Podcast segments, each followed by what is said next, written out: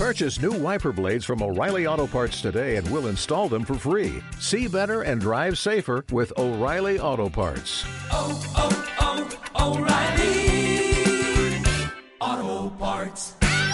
¿Tú aconsejarías a día de hoy eh, reducir posiciones en el sector tecnológico americano o en la bolsa americana ante lo que pudiera pasar? Hombre, yo creo por incertidumbre algo sí, pero es cierto que, todavía no hay, eh, o sea, confirmación, es cierto, y que la noticia ha, bueno, ha sido un boom, ¿no? En la, en la mañana para los eh, mercados, en este caso europeos, no repercute negativamente a la renta variable, pero sí a sectores de ese de ese, o sea, compañías, perdón, de, de ese sector, sin más por especulación y demás.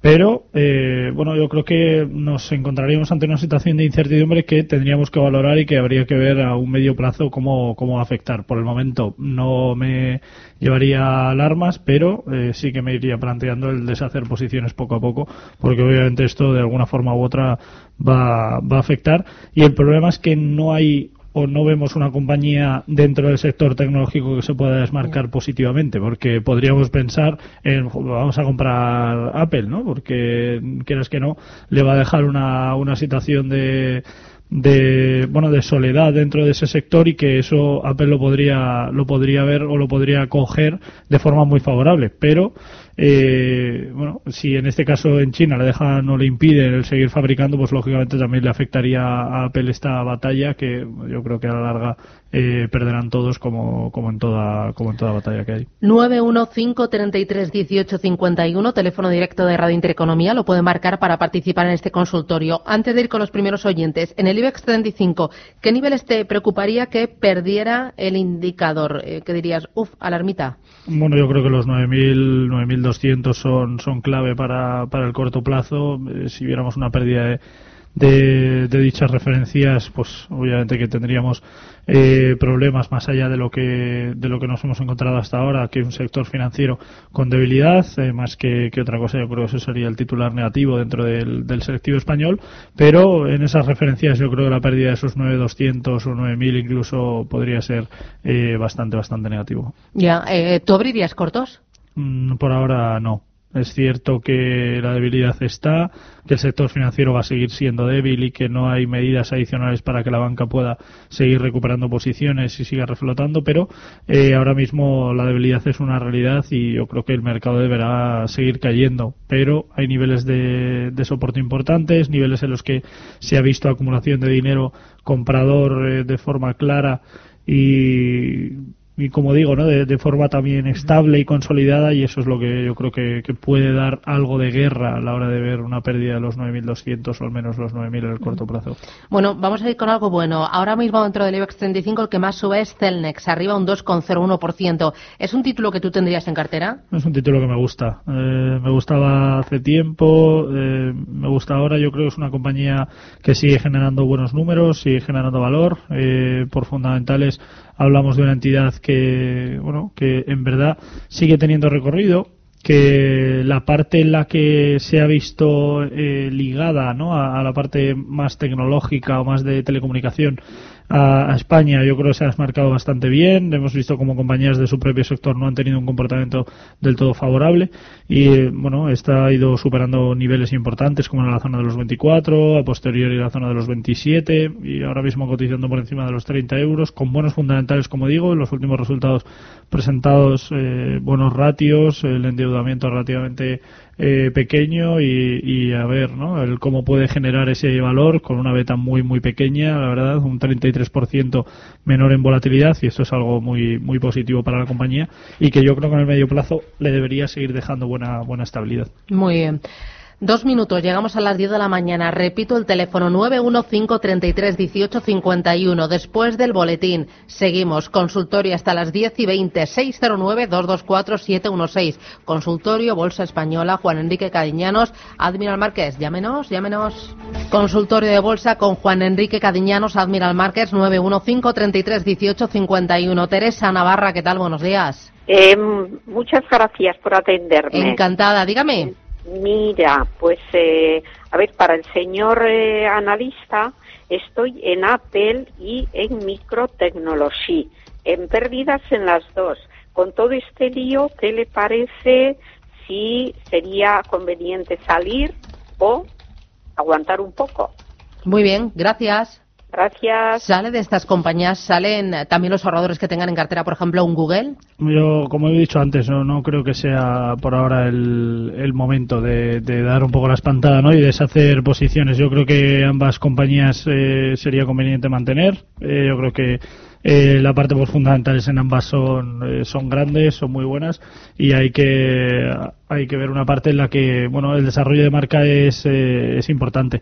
Es cierto que en el corto plazo se verá todo como muy volátil, eh, mucha incertidumbre y obviamente a medida que vayan saliendo noticias iremos conociendo más a lo largo de, todo lo que reste tanto de semana como de mes. Iremos viendo poco a poco ¿no? cómo esas noticias negativas van a ir lastrando un poco las, las posibilidades de las compañías de evolucionar, eh, pero bueno, como he dicho, yo sería algo más paciente, esperaría un poco a ver la evolución que pueda tener en el corto plazo, ver qué decisiones toma también ahora el gobierno chino tras esta eh, tras esta noticia, tras esta situación, porque obviamente entiendo que, que algo tendrán que, que, decir al respecto. Veremos a ver si impiden a la parte de, de, Apple el poder seguir fabricando en China o no. En fin, una serie de aspectos que hay que valorar, hay que esperar a ver qué, qué ocurre y cómo acontece y entonces podremos tomar decisiones, pero por el momento yo sería más cauto. Uh -huh. eh, vamos con una notita de voz. Hola, buenos días. Ya, mi opinión es, eh, quería saber sobre OHL, eh, stop loss y precio de salida. Gracias. ¿Qué dices? Bueno, en el caso de OHL, una compañía interesante, lo único es cierto que la volatilidad le va, le va a hacer daño. Eh, yo creo que una pérdida o un cierre por debajo, en este caso de, la zona del euro, sería, sería lo más conveniente. El mínimo anterior lo tenía en 0,95, lo que pasa es que está muy lejos de, de, los precios actuales. Estamos hablando de 15 céntimos sobre, sobre estos precios.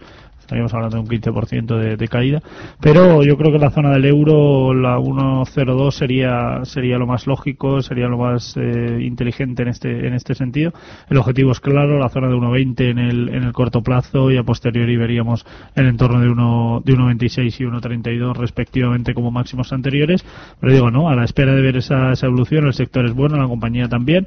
Veremos a ver si, si le deja eh, recuperar posiciones y el IBEX mm, quiere de alguna forma mantener posiciones y veremos a ver si, si lo consigue. Mm, 915331851. Vamos con una notita de texto que nos llega eh, al 609-224-716.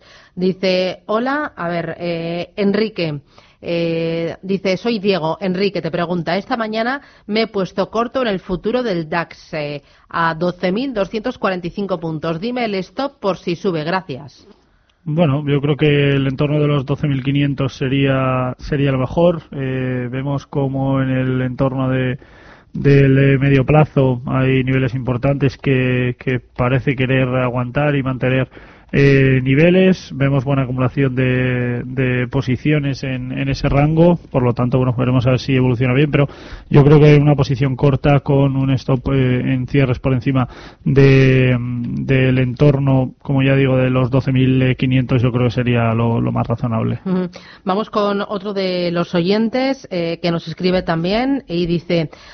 Buenos días, mi nombre es Eduardo de Murcia. Quería preguntar al analista si ve buen momento para entrar en IAG y en Arcelor, aprovechando las últimas caídas y cuál podría ser un buen precio de entrada.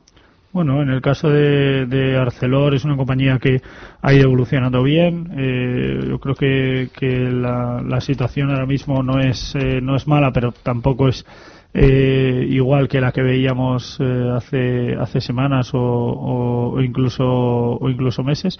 Y bueno yo creo que, que en ese caso un poco a, a, la espera de ver esos acontecimientos pero es cierto que bueno no, no evoluciona favorablemente. Yo creo que un eh, stop en pérdidas eh, en este caso al cierre de los de los 14 euros sería lo más lo más recomendable. Y en el caso de, de IAG bueno un poco más de, de, de lo mismo. La, la, evolución no ha sido del todo del todo favorable. Vamos viendo cómo pierde niveles de soporte a medida que, evolucionan los precios. Y bueno, por fundamental es una compañía que sigue debilitándose y sigue eh, recibiendo ratios negativos. Por lo tanto, bueno, a la espera ¿no? de, de, ver esa, esa evolución. Otro de los oyentes dice: Buenos días, soy Javier de Madrid. ¿Podría analizar Colonial? Gracias. Una compañía a mí personalmente me, me gusta. lo, que es el, sector inmobiliario yo creo que, tiene buena pinta, tiene muy buen comportamiento y yo creo que la evolución es, es favorable. Eh, tanto Merlin Properties como una inmobiliaria colonial como eh, inmobiliaria San José.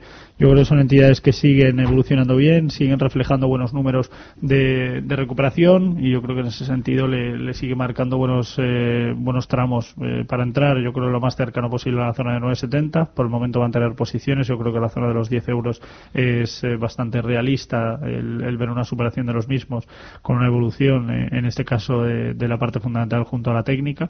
Yo creo que los últimos resultados eh, marcó claramente una evolución favorable y que yo creo que, le puede venir bien para el futuro. Otro de los oyentes, buenos días. ¿Me puede analizar Mediaset compradas a 6,70 y Grupo San José para comprar? Gracias. Bueno, en el caso de, Mediaset, yo creo que la, compañía es buena, eh, no, refleja debilidad, al menos no en el, en el medio plazo, mientras no pierda niveles de 6,60, 6,50, eh, yo creo que podríamos estar tranquilos con ella. El objetivo sigue siendo eh, superar niveles de, resistencia como son la zona de los 7 euros y a la espera de, ver movimientos yo creo que, sería interesante mantener una buena compañía para tener en cartera. Y en el, en el caso de, de San José yo creo que es, como he dicho, una compañía que personalmente me gusta mucho, eh, la evolución es muy buena, eh, los niveles de, soporte de 660 eh, muy interesantes a, tener en cuenta en el corto plazo y yo digo que a la espera ¿no? de, ver esa evolución que yo creo que le debería llevar a superar niveles de, de 765 por fundamental es una compañía que me encanta, el sector en general me gusta mucho, pero como he dicho, la parte de Merlin Properties, Colonial y San José me gustan. Vamos con una más, un par de ellas, 915 33 18 51. Me están entrando todas por WhatsApp. Dice, estoy comprado en Tencent a 37,55 dólares. ¿Qué stop le pondría? Bueno, es una parte. ¿A qué precio? Perdón. A 37.59. Bueno, yo creo que la compra no es no es mala. Yo creo que en este caso el ratio para la zona de los 35 sería sería bueno. Una pérdida de, niveles al cierre de, este nivel eh, sería un stop razonable. Y yo creo que, el, sector está está funcionando bien. Es cierto que las últimas noticias no han sido del todo favorables para ella, pero pero en general yo creo que el sector funciona bien. Los niveles de PER que tiene con respecto al mercado son buenos por fundamentales el, el EBITDA de los últimos resultados, eh, la mayoría reflejaban un descuento por comparativos en torno al 8 o 9%, es algo favorable y yo creo que puede tener un buen comportamiento si el mercado funciona, funciona mal. Vale. Em, ¿Algún valor que dentro de la renta variable española tú digas eh, se ha quedado buen precio? ¿Merece la pena eh, con una visión más a largo plazo? Pues que se haya quedado a buen precio ahora mismo, poca cosa. La verdad es que eh, es cierto que los últimos impulsos protagonizados por la renta variable pues han tenido un, un ratio de, endeudamiento importante y hay compañías que, bueno, eh, pese a los impulsos y por, sobre todo por los impulsos que han protagonizado, eh, los recortes, perdón, que han protagonizado los precios de, de la entidad, yo creo que Técnicas Reunidas es una compañía que puede reflejar una recuperación. Podríamos ver un ataque nuevamente hacia niveles importantes de de, resistencia, como era la zona de los 27 euros, y yo creo que en ese nivel eh, bueno, eh, nos valoraríamos ¿no? o, nos plantearíamos en este caso el, deshacer posiciones, pero yo creo que es una compañía dentro de lo que cabe barata con respecto a la situación actual y que la evolución que ha tenido es, es buena. Y una última, es que me están llegando, señor Cadiñanos, dice, estoy en Ferrovial, en Amadeus y en Iberdrola, ¿qué debo hacer? Tengo ganancias en todos mantener, yo creo. Eh, la parte de Amadeus, eh, la evolución es buena, Ferrovial también, no, no creo que, vaya a tener debilidades. Es cierto que está cerca de niveles de, resistencia, pero que no, no creo que, que, deba tener problemas. Y en el caso de Iberdrola, un poco más de lo mismo. El, sector también es bueno, la compañía en sí también lo es y su evolución debería seguir siendo favorable, al menos en el, en el corto plazo. Muy bien, pues Juan Enrique Cadiñanos, Admiral Márquez, un placer tenerte aquí en Capital Intereconomía. Gracias, que tengas buen día, feliz semana y hasta la próxima. Cuídate. Gracias a vosotros, un placer.